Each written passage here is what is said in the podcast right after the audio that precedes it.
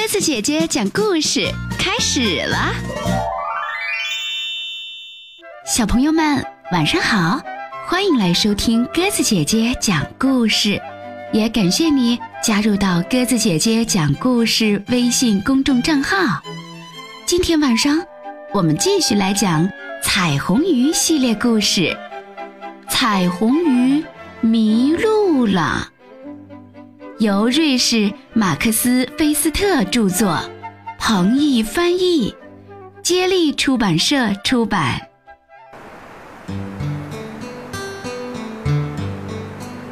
彩虹鱼，快走吧！小条纹鱼催促彩虹鱼道：“再不回到伙伴们那里就糟了，只有在岩缝里才能躲过暴风雨。”几个小时前。他们就知道要来暴风雨了。每当暴风雨来的时候，彩虹鱼总是和银光闪闪的伙伴们躲到岩缝里去。你先走，彩虹鱼回答说：“我再捡一些漂亮的小蓝石子就回去。”好吧，随你吧，条纹鱼嘟囔道：“不过可要快点儿，一定哦。”就在彩虹鱼捡起最后一块美丽的小石子时，一个巨浪把它吞没了。一开始，它还逆着浪游，可很快就被滔天巨浪冲走了。彩虹鱼被卷到了一个汹涌的漩涡里，它透不过气来，眼前一片漆黑。等它醒过来。暴风雨已经停了，水被彻底搅浑了，彩虹鱼连自己胸前的鱼鳍都看不清了。这是哪里呀？彩虹鱼急得团团转，撞到了一个带刺儿的东西上。嗯，好疼！小心点儿啊！你要去哪里呀？响起了一个生气的声音。水很快就变得清澈起来，彩虹鱼看到一条浑身是刺的河豚躲在水生仙人掌里。喂，你到底是谁呀？河豚吃惊地说：“我在这里从没见过你。”对不起，对不起，我从来就没来过这里。”彩虹鱼回答道，然后他告诉河豚。自己被一个漩涡卷走了，等醒过来就已经在这里了。你是要找你那些银光闪闪的伙伴们吧？河豚看出了彩虹鱼的心思，说：“来，呃，跟我去找我最喜欢的扇贝吧，他对这一带可要比我熟悉多了，说不定能帮上你的忙。”于是他们一起去找到了扇贝。扇贝咳嗽了一声，说：“ 嗯，可我只知道一群条纹鱼呀。条纹鱼，我就是和条纹鱼在一起的呀。”彩虹鱼开心地说：“嗯，那我就带你去吧。”你说带我去，可你怎么去呢？你看，扇贝笑了，紧接着。它就在彩虹鱼的面前，又快又有规律地游了起来。它那两片贝壳张得大大的，一张一合，又一张一合。彩虹鱼吃惊的连嘴都闭不上了。看到了，扇贝响亮地说。彩虹鱼朝四周看了一圈儿。只见身边全都是奇形怪状的岩石，就好像是在钟乳石洞里。咦，条纹鱼在哪里呀？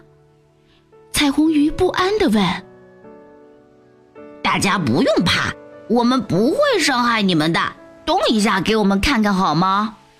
扇贝冲着怪岩石丛说。一群巧妙的。把自己隐藏起来的条纹鱼战战兢兢地动了起来，彩虹鱼这才渐渐地看清了它们。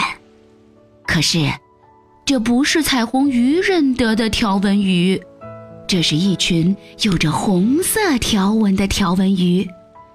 彩虹鱼很失望，这群鱼里没有一条鱼认得它那些银光闪闪的伙伴。你认得的是我们的表兄妹，淡绿色的条纹鱼吧？一条红条纹鱼嘀咕道：“我们当然会给你带路，没问题。”远远的，彩虹鱼就认出那群淡绿色的条纹鱼来。就在不久前，彩虹鱼和它那群银光闪闪的伙伴还收留了一条迷路的小条纹鱼。淡绿色的条纹鱼们知道了失踪伙伴的消息，别提有多高兴了。听到小条纹鱼平安无事，大家都松了一口气。可是，他们没办法帮彩虹鱼找到他那群银光闪闪的伙伴。就在要对大家说再见的时候，彩虹鱼的鱼鳍下边被扎了一下。鱼鳍下边是他捡到的那最后一颗蓝石子，剩下的全都被巨浪给冲走了。给，这是我送给你们的礼物，是好朋友的纪念呀。最老的一条条纹鱼推开大家，挤了过来，仔细地看着小石子。我知道这是哪里的小石子。他慢腾腾地说：“这是很早以前的事儿了，我也在那里捡到过一模一样的小石子。呃，这种小石子只有那里才有。”大家一下子都不说话了，然后又突然嚷嚷开了。彩虹鱼兴奋地说：“ 那就带我去我的伙伴那里吧，我就是在那里捡到小石子的。”老条纹鱼带领着其他的条纹鱼，把彩虹鱼带到了他捡到小蓝石子的地方。在那里，彩虹鱼马上就遇到了他那群银光闪闪的伙伴，他们正在找他呢。那条小条纹鱼。当然也在里头啦。两群鱼分别找到了各自失散的伙伴，他们开心的一直庆祝到深夜。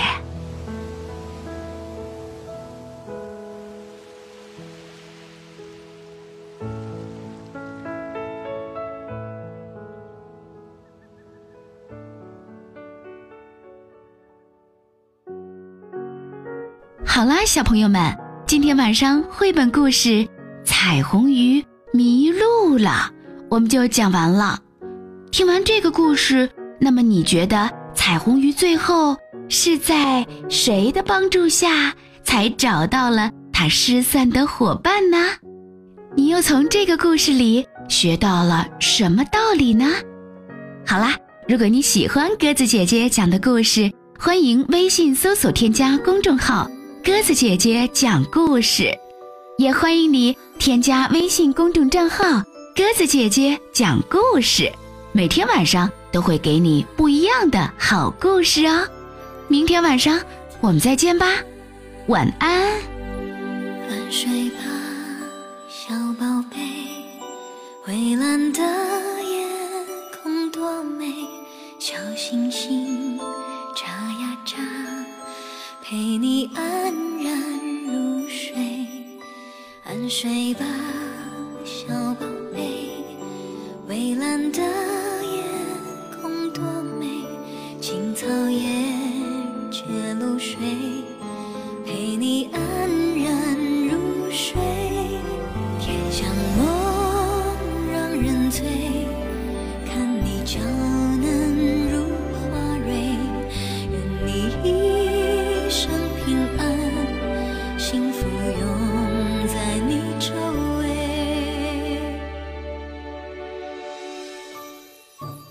睡吧小宝贝蔚蓝的夜空多美愿一生